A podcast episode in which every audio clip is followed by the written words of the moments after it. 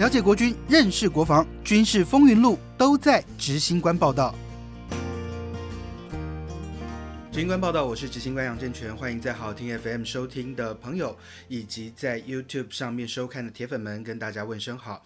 这个礼拜还是疫情非常的严峻，所以我们还是没有办法进到录音室来录音。那要跟大家说，真的要做好保护自己的工作。那这段期间，其实真的国军很多单位都很辛苦，他们要协助各地来消毒，然后国军还是有很多单位持续的在进行战演训的任务，像是空军官兵这一段时间也是一样，天空很忙碌，他们还是要不断的。出动啊，有各种忙不完的勤务。那另外呢，像是我们的工兵弟兄们，他们现在也是要在这个呃水情比较严峻的时候，跟老天爷抢时间，在还没有下雨的情况下，要在全台湾各地的水库来帮忙清淤，真的是非常的辛苦。因为这段时间他们。协助清淤的清淤量已经是超越了往年的所有清淤的这个这个量能哦，所以对我们的国军官兵来讲，这段时间虽然疫情非常的严峻，但是所有该做的工作，他们都还是认真在做。那像之前我们也跟大家讲过，我们的化学兵。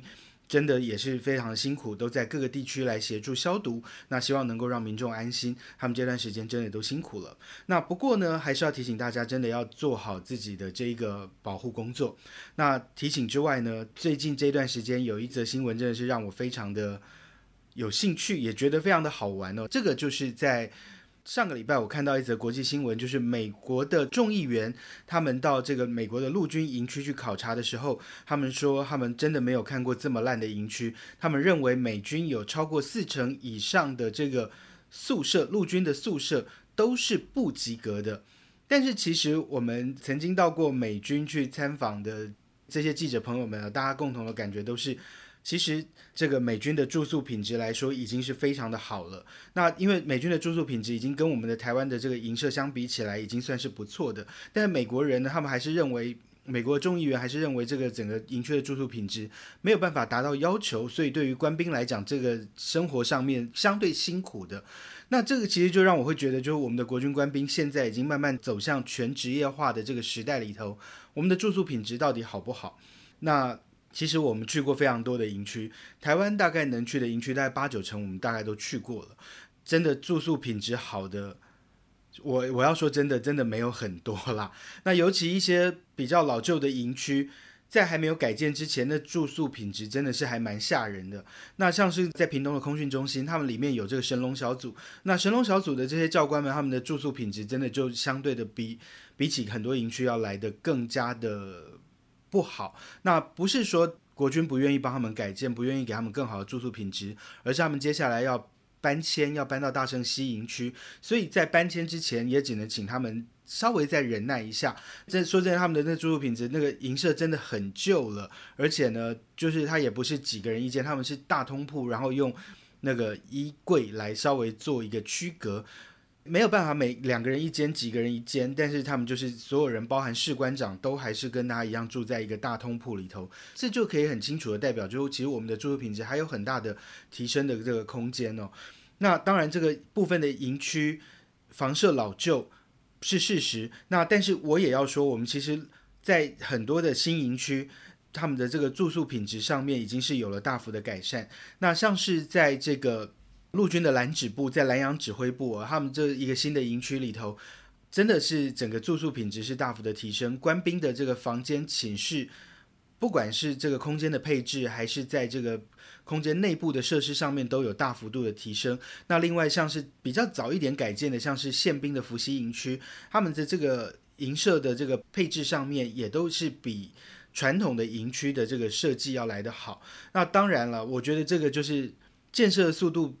比不上这个老旧的速度，我当然不可能一下子所有的营区都全面的来进行改建。但是这个方面呢，就是在营区的这个生活品质的改善上面，其实国军是是有陆续在做，只是这个速度可能不会那么样的快。那当然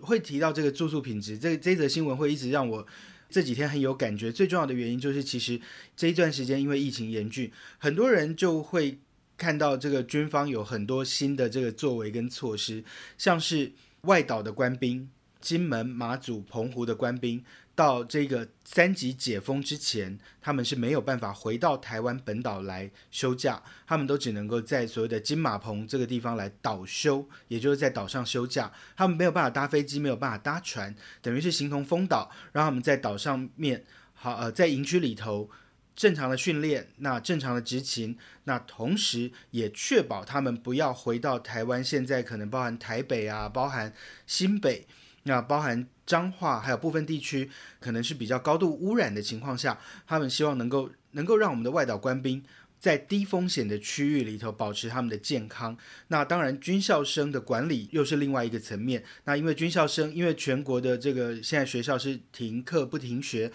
也都不用到校来上课，所以所有的军校生还有在军校受训的这个学生们，全部都是回到自己的家里头，然后来进行远距的教学。那这个其实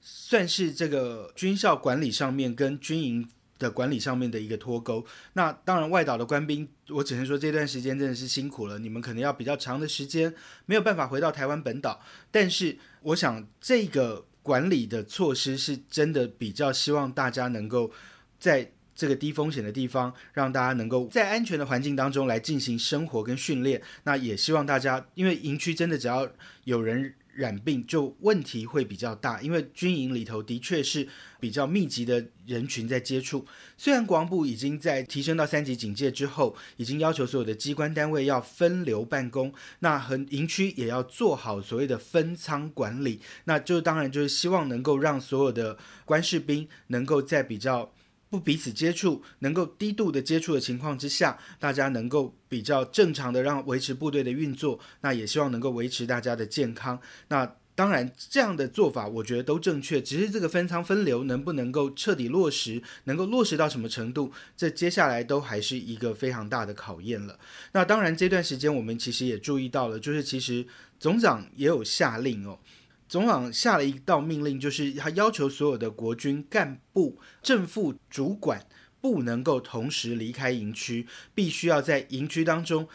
督导好这个防疫的措施。也就是说，连长、副连长不能同时离开营区，营长、副营长不能同时离开营区，他们必须要能够确实的督导好营区的这个所谓的防疫作为之后，才能够离开。那当然，我相信总长下这个命令，其实他的想法非常的。简单就是希望能够把这个营区的这个防疫作为做到确实，而且能够完全的落实。但是这有一个很大的问题，就是其实如果以分仓住宿、分流办公的概念来讲的话，就是希望人员不要彼此接触。那两个人同时在营区，到底是不是好事？两个人在营区当中能不能分开而完全不接触？这都是另外一个面向的问题。其实如果说以这个防疫的概念来讲，希望所有人不要彼此交叉的接触，降低彼此可能感染，或者是有人感染之后的这个风险的话，其实两个人同时要在营区里头，它其实存在的风险就会相对比较高。那这一点是不是国防部可以再稍微考虑一下？呃，我觉得就是正副主管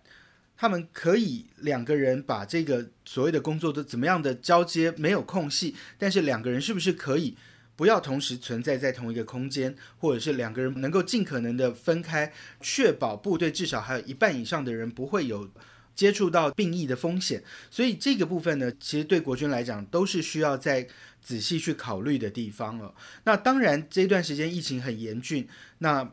我这段时间收到非常多的这个所谓的军事训练役的这个官兵本人，还有就是官兵的家属，他们来问我说。这个时候要求官兵要回营，到底是不是好事啊？是不是回去会更危险？是不是可以不要回去？那其实我觉得这一段时间，就我的感觉哦，就其实我觉得在外面也不见得比较安全。但是其实很多的家长就会担心说啊，如果我们回去，那大家这样密集接触的话，是不是真的比较安全？那我不晓得大家前一阵子有没有看到一则新闻，有这个消息在传说，哦，成功岭的官兵是不用收假回营，让他们自己在家里自主健康管理啊，就是防止这些病毒进到营区当中。但后来证实了说，这个讯息是不太正确的，就是所有的官兵还是要正常的来收假，要回到营区当中来集中管理。那当然，就很多家长就会担心，就是说回到营区是不是真的比较安全？那当然也有。有一位军事训练役的家长，他也打电话告诉我，他真的觉得他儿子回到营区其实是相对比较安全。他总觉得在外面接触的人更多，然后更复杂，不见得会比较安全。他希望他的小孩能够回到营区里头，他觉得这个时候反而是相对安全。所以其实家长的看法是分歧的。那这军事训练役的官兵能够不要回营区，他们当然是觉得最好。可是当然你是义务役。这个是要为国家服务的一段时间，你很难真的这四个月都不回到营区里头去。所以其实这个收假是非常正常的事，只是收假回到营区到底安不安全？其实我请教了一些医生，专业的医生，他们告诉我的是，真的这段时间其实在外面，因为人流的流动。相对复杂，虽然现在已经是呈现半封城的状态，大家能够减少外出、减少上班，学生也不太去学校，但是还是会有外出采买生活用品的需求，还是会有一部分的人需要到公司或者是到机关上班的需求，所以呢，这个人流的流动还是相对比在营区要来的复杂，所以他们认为其实回到营区不见得比较危险，但是其实说真的，营区里头。如果有人生病了，有人染疫了，这的确就比较很怕，就是瞬间的这个扩散。所以对于国军来讲，他们对于这个人的健康管理上面，就一定还是要做的非常的落实跟确实。像这段时间，国军是停止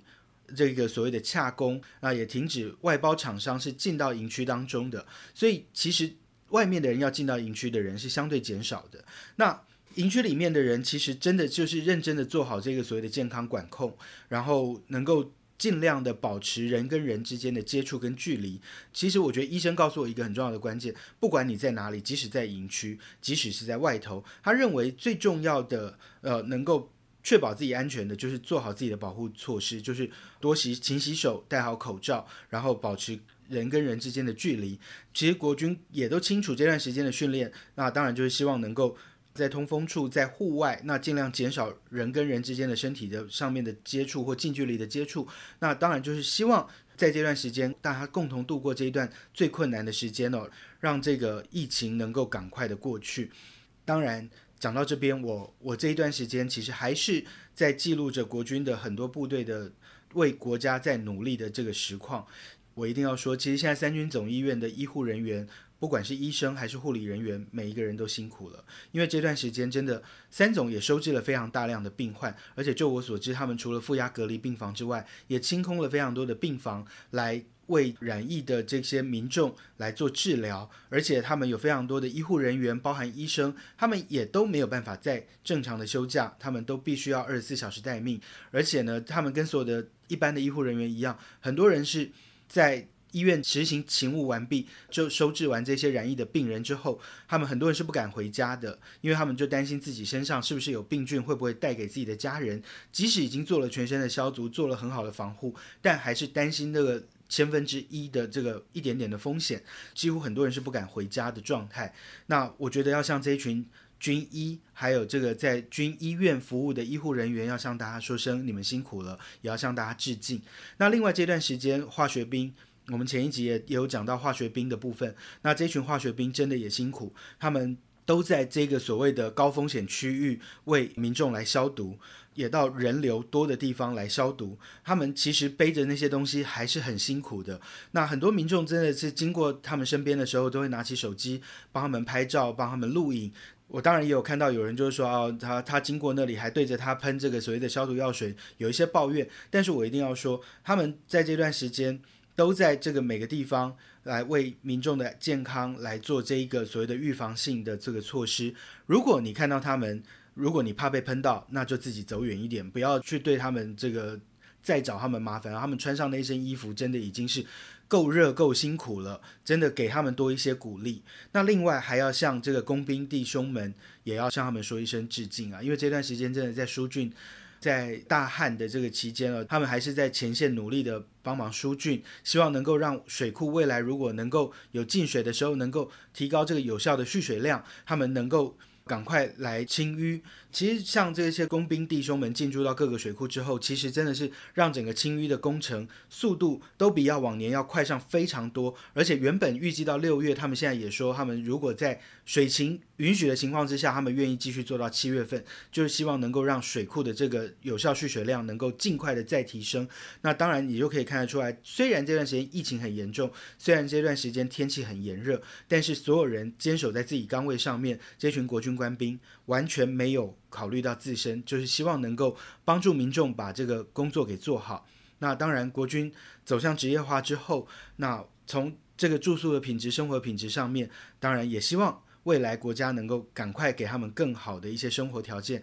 让他们的生活能够跟他们的任务能够更快的结合在一起。这是这一集的执行官报道。那有任何的意见，欢迎上好好听的官网，还有就是到我的粉丝团钢铁军事小组回馈给我。谢谢大家今天的收听了，我们下次再见，拜拜。